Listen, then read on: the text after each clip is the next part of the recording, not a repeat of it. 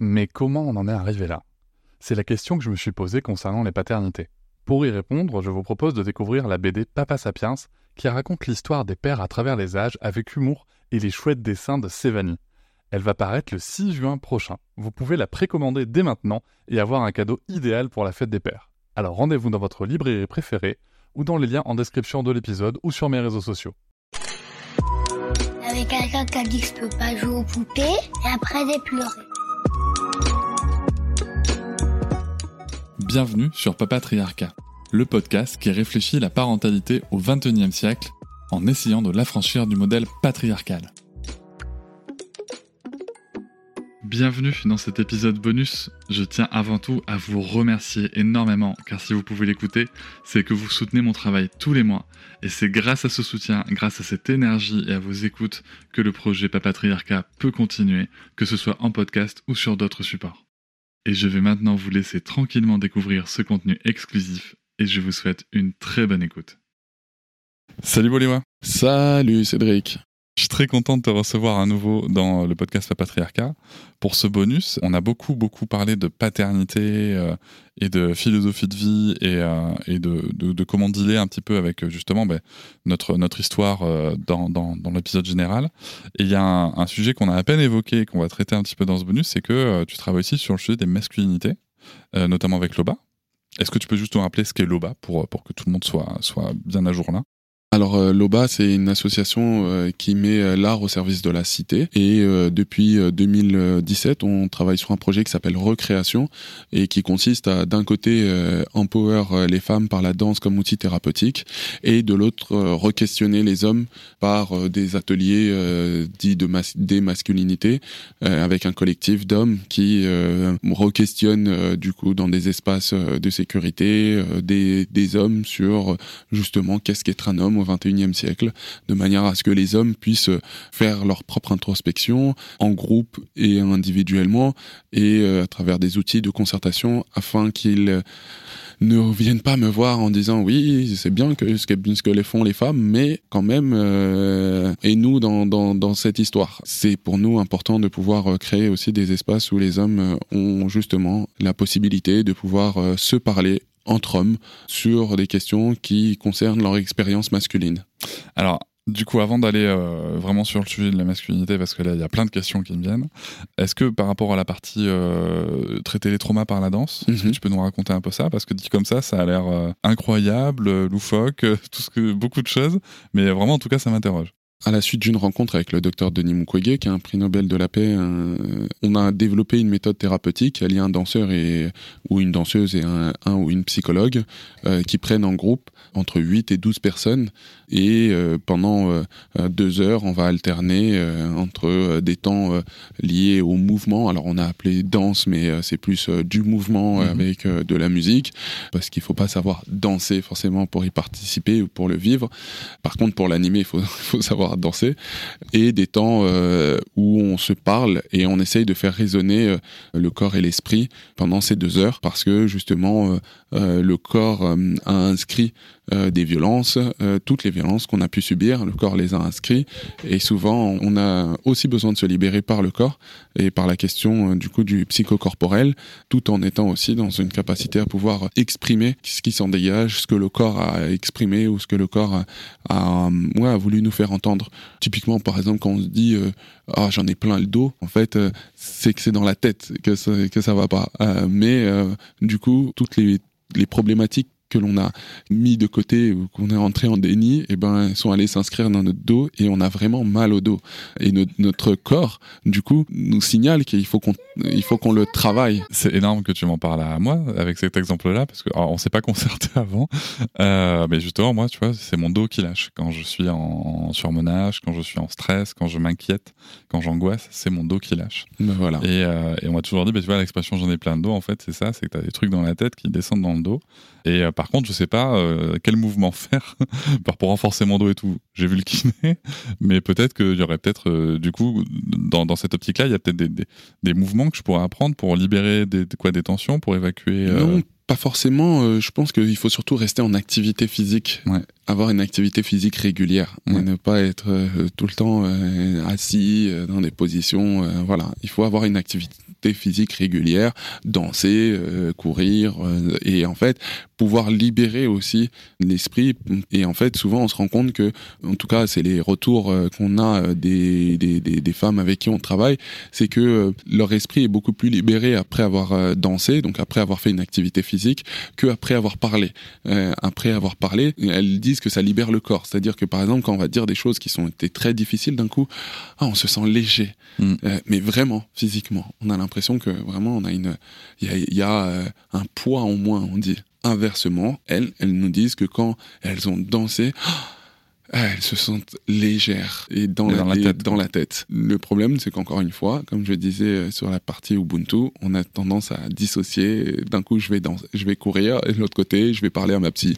Et ben nous, on a essayé de réunir les deux, et euh, donc on associe les deux, et comme ça, elles peuvent se sentir et légères dans la tête et se, se sentir légères dans le corps par euh, le travail des deux. Et ça, c'est quelque chose avec, euh, avec la personne avec qui tu as créé l'OBAC que vous avez euh, trouvé en ayant rencontré un docteur, c'est ça? Oui, c'est quelque chose qu'on a, a trouvé en ayant rencontré donc, le docteur Denis Mukwege en 2016. Il faisait une conférence sur le viol comme arme de guerre à l'est du Congo, en étant euh, aussi d'origine congolaise. Et puis, c'était une figure paternelle. On a parlé de la question du.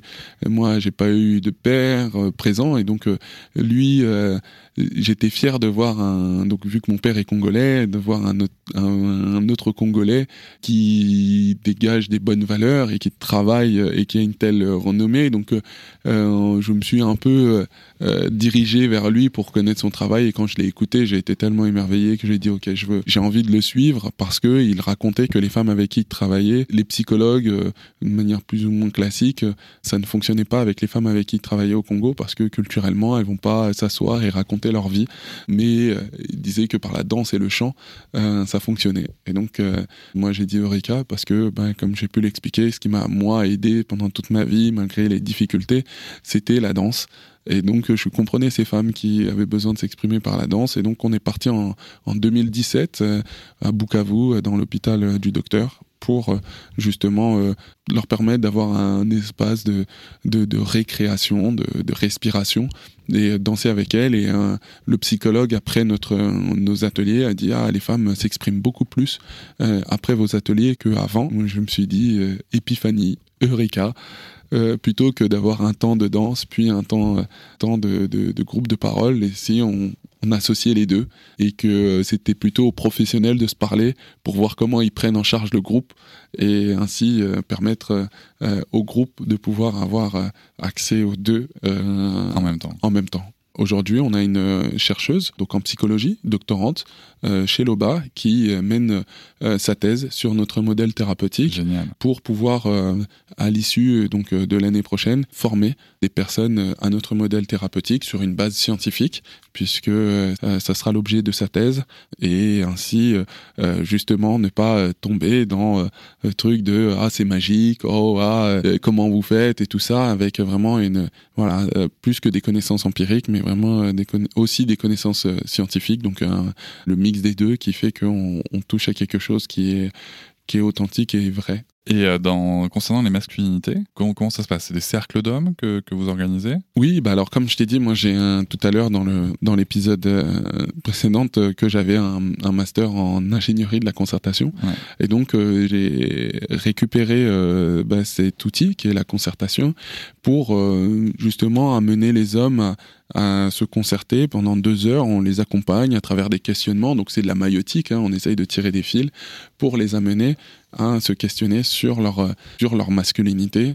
C'est des cercles d'hommes. On utilise rarement ce, terme parce que souvent ça fait cercle d'hommes, ça fait un peu un cercle juste de parole où euh, les gens sont là et, parlent un peu comme si on était euh, chez les alcooliques anonymes, qui fonctionne très bien, mais qui a peut avoir une connotation négative et aussi qui a une connotation aussi thérapeutique. Nous, on n'est pas dans un, un, espace thérapeutique, on est dans un espace politique, au sens où euh, c'est la vie de la cité. On a besoin que de créer des espaces, la cité a besoin de créer des espaces où les hommes puissent se parler entre hommes. Comme aujourd'hui, on est à la cité audacieuse et c'est un lieu politique où des femmes peuvent euh, travailler sur et des hommes peuvent travailler sur la question des droits des femmes. Et donc, du coup, on a besoin aussi que la cité crée des espaces où les hommes puissent se parler et c'est des espaces euh, qui sont ouverts à tous ceux qui se considèrent hommes et euh, du coup vont euh, pouvoir échanger. Et c'est ça la particularité. C'est pour ça que souvent nous on, on parle d'atelier parce que vraiment on est sur euh, quelque chose où on vient tirer des fils, poser des questions et essayer de croiser les vécus de chacun de manière à ce que chacun puisse prendre sur les vécus des autres pour euh, mener ses propres réflexions et mener sa, sa propre bataille interne. Et du coup, vous, évo- vous évoquez le sujet des violences masculines euh, dans, dans ces ateliers? Ça peut arriver, ça dépend des, de, de, de, de l'apport des, vécus de chacun. Euh, certaines personnes mettront l'accent sur ça, d'autres mettront l'accent sur euh, sur euh, sur d'autres aspects. Mais oui, quand on va parler typiquement, je sais pas, de qu'est-ce que la virilité, quelle est sa définition, ou comment vous vous la définissez, ben, on demande aux gens de, de souvent faire part de leur de, de, leur expérience au travers de cette de ce questionnement-là. Et ainsi, ils peuvent arriver sur. Mais on, on essaye vraiment pas de, poser des thématiques. On essaye de vraiment de ce que les, les individus parlent d'eux-mêmes et, choisissent un peu euh, les angles qui les intéressent. C'est pour ça que c'est un aspect vraiment politique et, et pas thérapeutique. Et après, ceux qui constituent le collectif, parce que du coup, euh, les, les gens qui participent à l'atelier, certains veulent euh, eux aussi animer des ateliers. Donc parce que ça permet aussi de questionner les autres. Et c'est aussi notre positionnement, on est facilitateur, et donc on les forme à la facilitation, et du coup ça crée un collectif, et ce collectif-là, par exemple lundi, on va euh, dîner ensemble, et là on peut poser une thématique, euh, du coup sur les questions des violences masculines, ou sur la paternité, ou on peut aller un peu plus loin sur des thématiques, alors que nos ateliers masculinité sont vraiment des ateliers qui ont pour objectif déjà ce que les hommes se pensent en tant que homme, c'est-à-dire euh, ayant un conditionnement d'homme. Et ce conditionnement d'homme, ça veut dire qu'ils font partie d'un groupe humain qu'on appelle les hommes. Souvent, les, les hommes, eux, ont le privilège de se, de se penser individuellement détachés au reste, c'est-à-dire que leurs actes n'ont pas de conséquences sur le reste du monde, sauf s'ils le choisissent. Et pour prendre des cas euh, particuliers, typiquement, quand il y a eu les trucs de MeToo, les, les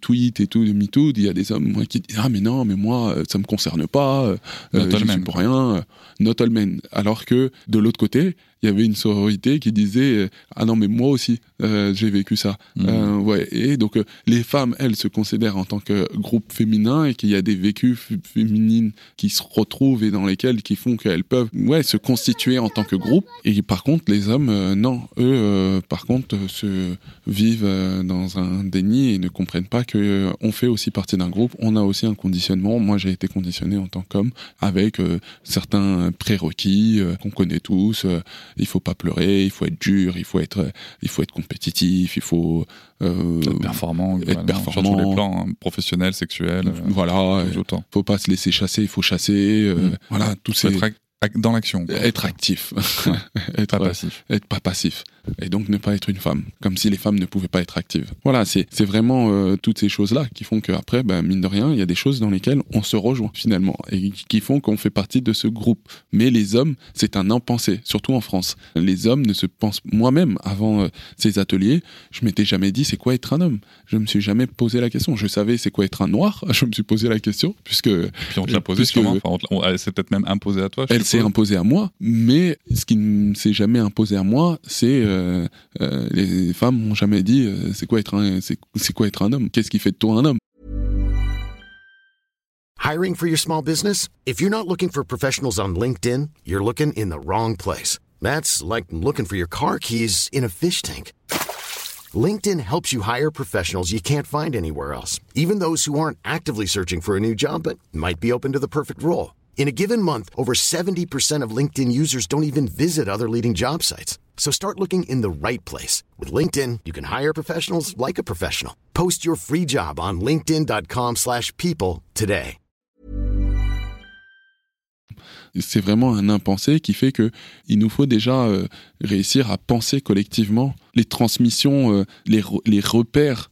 Euh, finalement euh, qui, qui sont euh, posés dans euh, justement la, euh, le développement euh, des petits garçons. Et ça franchement je le vois mon fils tu vois aujourd'hui je lui ai attaché les cheveux. Souvent du coup on va penser que c'est une fille. Et les gens vont avoir un, un truc ah attention très attention à lui. Ah attention petite fille tu vas te faire mal. Il est avec sa trottinette. Et, par contre quand je leur dis que c'est un garçon, ils disent ah bah c'est bien, ah bah ouais ouais, il faut, ah tu tombes, ah, c'est bien, ouais, c'est comme ça, vas-y relève-toi, c'est important, allez.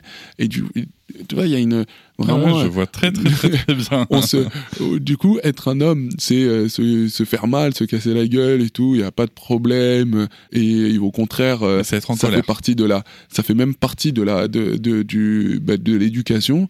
Par contre, être une fille, c'est attention. Ah maintenant, il faut surtout pas, faut, faut le protéger et ainsi de suite. Donc, euh, donc voilà, c'est toutes ces choses-là qu'on essaye de repenser et ainsi de pouvoir se déconstruire pour que nos enfants soient surtout euh, eux et nous qu'on puisse être plus alignés avec ce qu'on pense Mhm. à l'intérieur en fait. Oui, mais c'est vrai. Et puis en plus, c'est vrai que tu, vois, tu parles des petits garçons, c'est vrai qu'on va aussi valider la colère des garçons, pas celle des filles, alors que les filles, on valide leur tristesse et, et, et pas celle des garçons, tu vois. Oui. Donc il y a vraiment des, des choses comme ça. Si tu veux, dit comme ça, euh, il y a une question qui me vient, c'est comment tu fais pour que ça ne devienne pas des cercles, en tout cas des, ou des ateliers, en tout cas des regroupements euh, bah, masculinistes, tu vois, alors dans le sens euh, militant actuel du terme, parce que je sais qu'il y en a aussi qui essaient de se réapproprier ce terme pour en faire quelque chose de normal, Mm. enfin en tout cas de moins péjoratif. Comment est-ce que tu, justement on essaie d'évi- d'éviter de, de, de tomber dans, dans des échanges où il y aurait une masculinité, alors certains l'appellent toxique, d'autres hégémonique, euh, mais voilà, une masculinité en tout cas qui n'a pas l'intérêt de l'autre comme, euh, comme, comme but. Mm. Comment, comment est-ce que tu pilotes ça?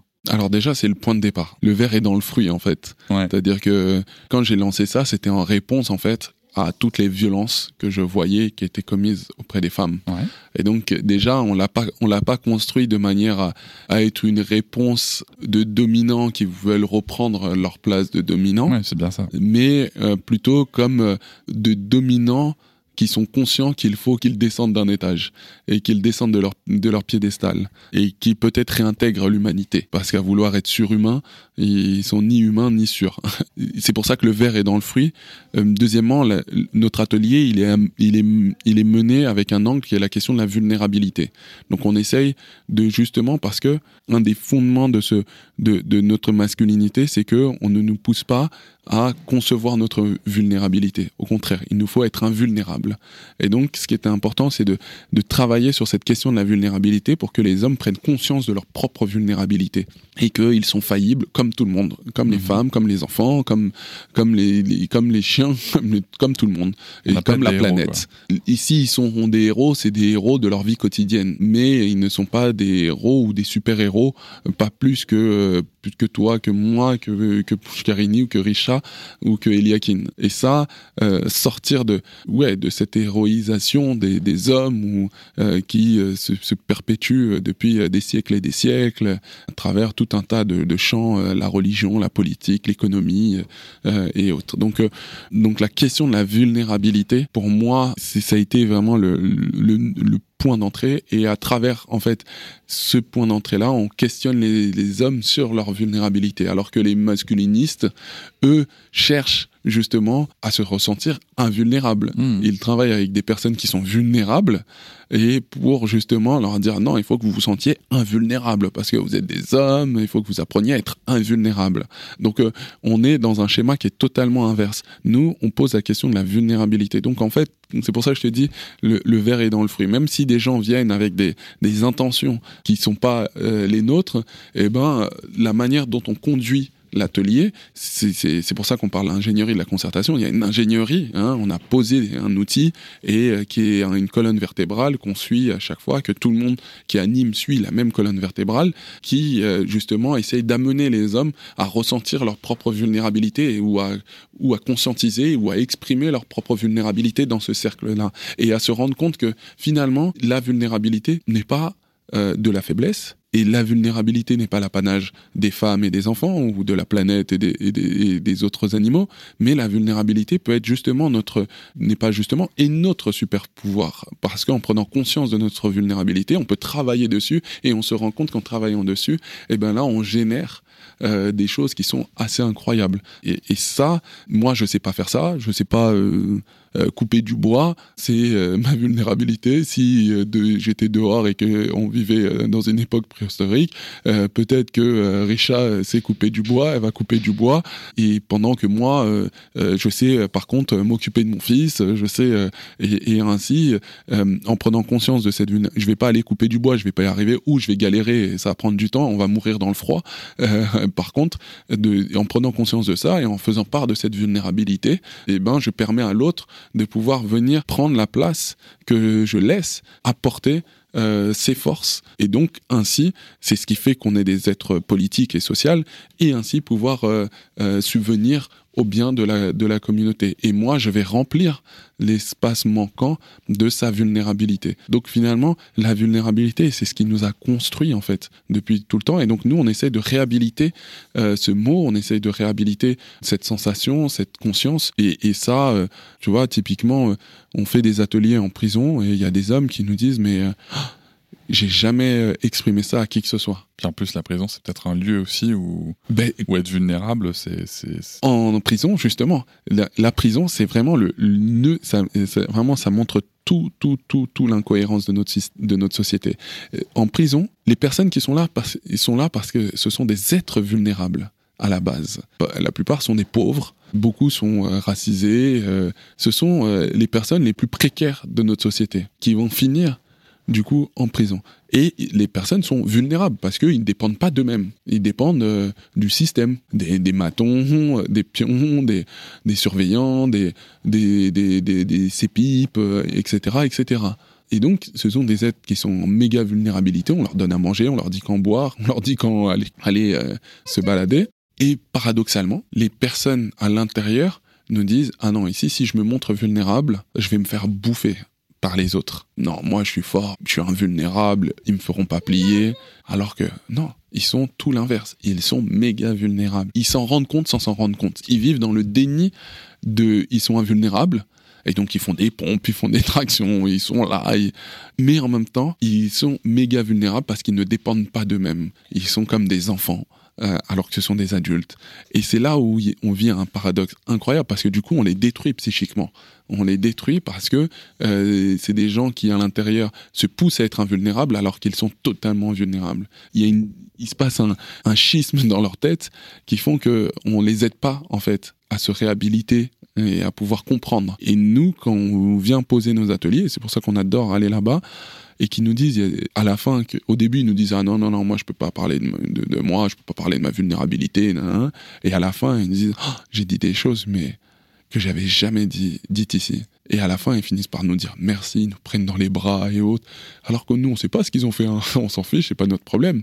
Mais potentiellement, on peut être avec des gens, c'est des meurtriers, c'est des gens, ils ont fait commis des trucs incroyables et autres. Mais eux-mêmes se rendent compte que c'est leur vulnérabilité qui les a conduits en prison parce qu'ils n'ont pas su l'exprimer et donc ils se sont constitués une carapace d'invulnérabilité qui les a entraînés petit à petit vers finalement une descente aux enfers. Typiquement, quelqu'un qui est très pauvre, qui va aller faire des braquages pour subvenir aux besoins de sa famille. Mais s'il avait dit à sa famille, à sa communauté, euh, je peux, je, voilà, j'ai pas d'argent ou j'arrive pas à trouver de boulot et autres. Ah non, parce que je suis un homme. Un homme, c'est lui qui va chercher à manger, c'est lui qui va chercher, qui va chasser, et vous restez tranquille, je vous ramène. Bon, ben, je trouve pas de boulot, qu'il soit bien, les enfants et autres.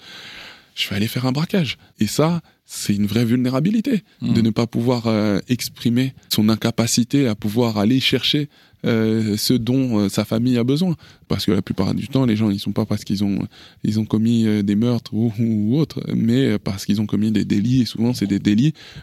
si on regarde les sociologues, c'est des délits de, de, de, de, gens qui ont grandi dans la précarité et qui, du coup, ont trouvé une voie parallèle pour essayer de s'en sortir de la précarité, mais n'ont jamais accepté d'être des gens vulnérables et d'avoir grandi dans des espaces de vulnérabilité qui sont les espaces de précarité et du coup de se considérer, ils veulent se considérer comme, oui, comme euh, des super-héros qui vont euh, sortir euh, leur famille de la misère. C'est là où, et ça chez eux, mais comme en entreprise, on a fait avec des gens en entreprise qui disaient, ah non, moi si je dis en réunion que j'ai pas compris, d'un coup, je vais passer pour l'idiot et, et je vais être un peu mis au banc. Alors que peut-être qu'en fait tout le monde n'a pas compris. n'a pas compris.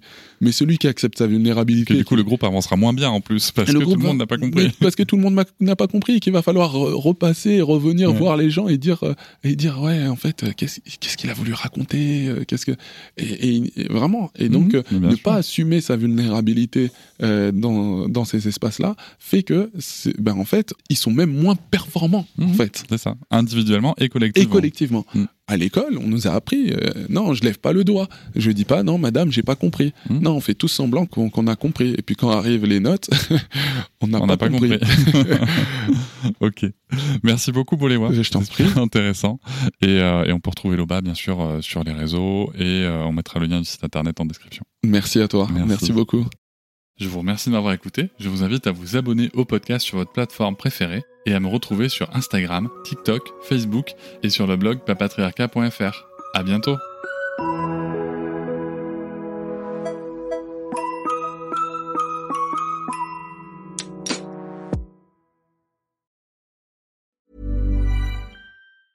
Hey, it's Danny Pellegrino from Everything Iconic. Ready to upgrade your style game without blowing your budget? Check out Quince. They've got all the good stuff shirts and polos, activewear, and fine leather goods, all at 50 to 80% less than other high end brands. And the best part? They're all about safe, ethical, and responsible manufacturing. Get that luxury vibe without the luxury price tag. Hit up quince.com slash upgrade for free shipping and 365 day returns on your next order. That's quince.com slash upgrade. Hop, c'est encore moins. Si tu veux soutenir le podcast, tu peux aussi t'abonner à Papatriarca Plus et découvrir chaque semaine un épisode bonus en plus des 60 déjà disponibles. À découvrir sur tes applis de podcast comme Pocketcast, Castbox ou encore Apple Podcast. À très vite.